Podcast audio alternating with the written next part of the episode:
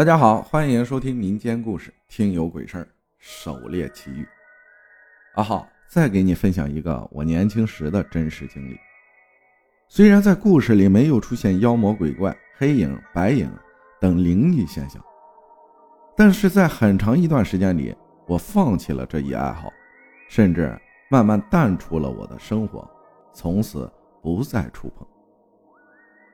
我生活在江南水乡美丽的杭州萧山，土生土长的城里人，也许是独特的地理环境吧，我们这里山和水比较多。正因为这原因，我从小就喜欢钓鱼和打猎，而且都是发烧友级别。今天就跟你说说我年轻时的一次狩猎经历。那是二零零三年的一个深秋，我与朋友约好一起进山狩猎。当时枪械啊已经上缴国家了，个人是不允许私藏的。在这种情况下，其实狩猎都是不会有收获的，我们也只当是一种娱乐。我就带了两条狗狗进山，一条是纯血统的米格鲁猎犬，负责寻找猎物；一条是纯血统的比特犬，负责护卫。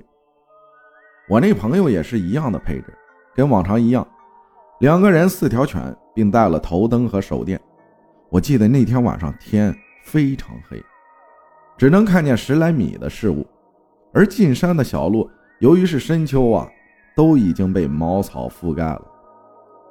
我们就把米格鲁放开，在前面开路，比特犬就牵在手上当护卫。两个人一前一后的走着，我走后面。也不知道走了多久，就听见前面开道的猎犬。一阵叫声，我们以为发现猎物了，就兴冲冲地跟了上去。七拐八拐就到了一片坟地里，只见猎犬在那里急促地叫着，而且几毛倒数，很彪悍的样子。不对呀，这应该是发现猎物才有的表现呀！我急忙打开手电，在坟地里找了一圈，啥也没发现。借着灯光。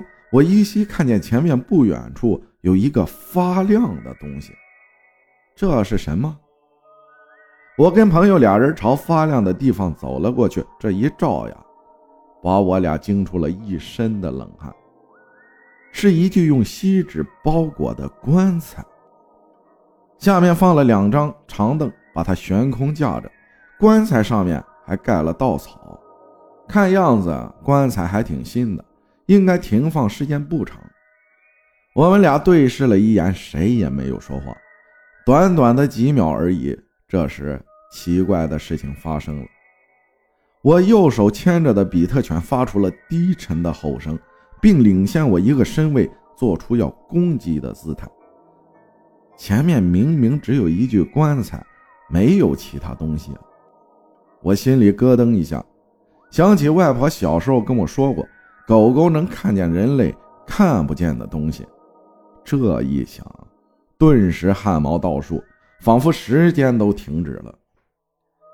我赶紧招呼那只猎犬回到身边，跟朋友俩人啊准备原路返回。可这时我才发现，我们迷路了。转来转去，老是在一棵柿子树旁边，因为已是秋天，树叶都掉光了。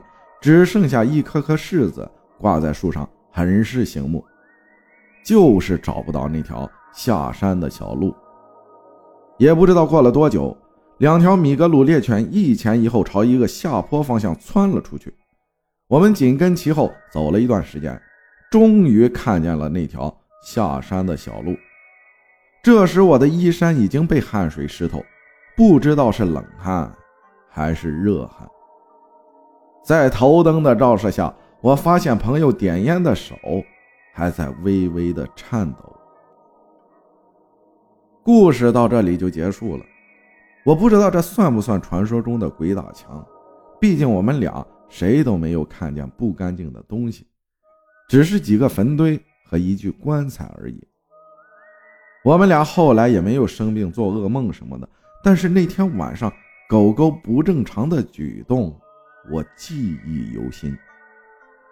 毕竟他们感知比人类灵敏的多，也许真的有第三方的存在，只是我们人类无法察觉罢了。所谓不知者无罪。从那次事情以后，我们俩淡出了狩猎圈，从此不再进山，一直到今天。感谢高桥阿光分享的故事啊。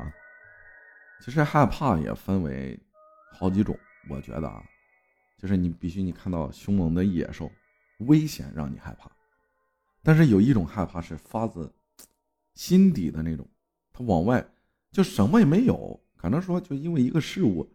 让你想，就一，哎，从内心发出来的那种害怕，那种是最受不了的，汗毛倒竖，一身的汗，哎呀，还有那种很多人一起走夜路，其中一个人如果要喊一声，哎呀，行了，都开始跑开了。行了，就聊到这儿吧，感谢大家的收听，我是阿浩，咱们下期再见。